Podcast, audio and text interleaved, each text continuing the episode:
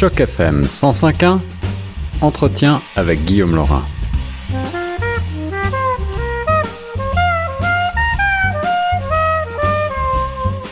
Bel après-midi sur les ondes de choc FM 105.1. Ici Guillaume Laurin. J'ai le plaisir de rejoindre notre ami Prime Niamoya aujourd'hui pour une chronique littéraire. Une fois n'est pas coutume, un petit conseil de lecture à l'approche de l'été, en particulier pour celles et ceux qui s'en vont vers cette période de sagesse avec euh, l'apparition du dernier livre de Bernard Pivot, Mais la vie continue aux éditions Albin Michel depuis euh, janvier 2021.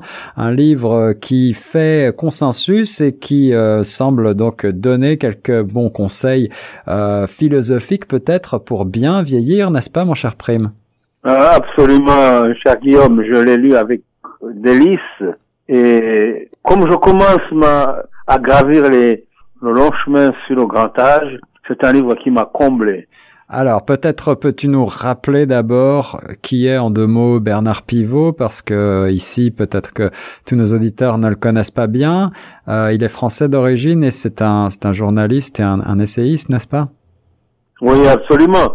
Moi, j'ai connu euh, Bernard Pivot à partir des années 70, quand euh, il animait Apostrophe, la télévision française. C'est ça. Ensuite, Bouillon de culture dans les années 80. Donc euh, deux émissions. à le suivre de temps à autre. Deux émissions littéraires qui ont euh, chacune marqué leur temps, n'est-ce pas?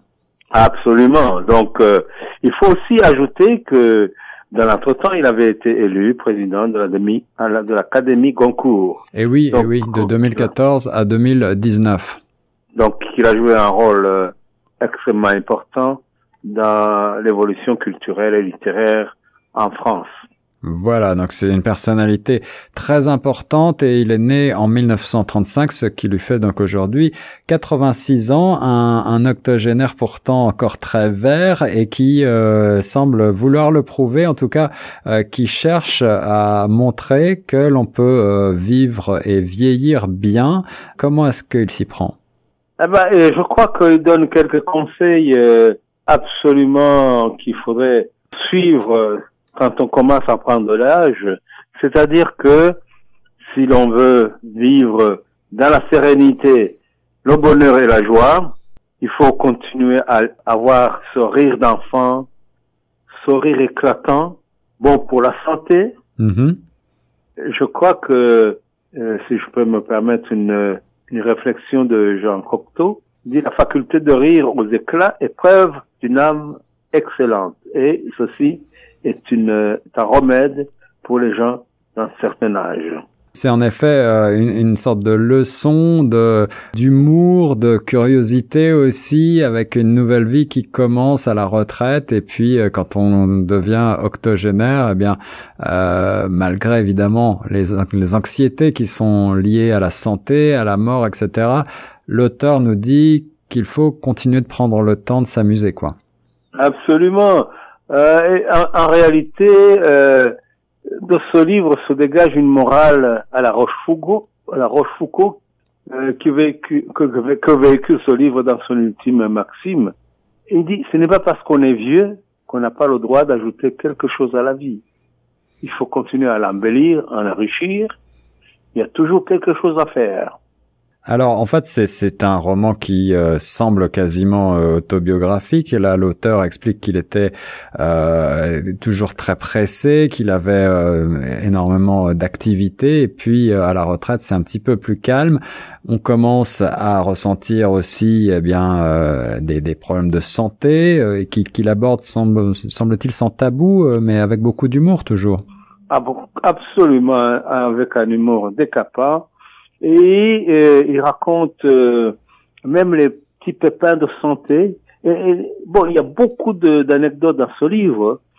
Hein, dont, entre autres, là, quand il va chez le médecin, bon, il se porte bien, mais il euh, constate avec effroi qu'il a perdu 2 cm. Lui qui mesurait 1m80, il est absolument euh, euh, effondré de constater qu'il a perdu 2 cm et qu'il ne mesure plus que 1m78, Ah alors oui, qu'il est en, par- en parfaite santé. C'est un, phénomène assez classique, mais peut-être que les plus jeunes euh, qui nous écoutent vont être surpris d'apprendre que effectivement, on, on a tendance tous hein, à rapetisser un petit peu avec l'âge.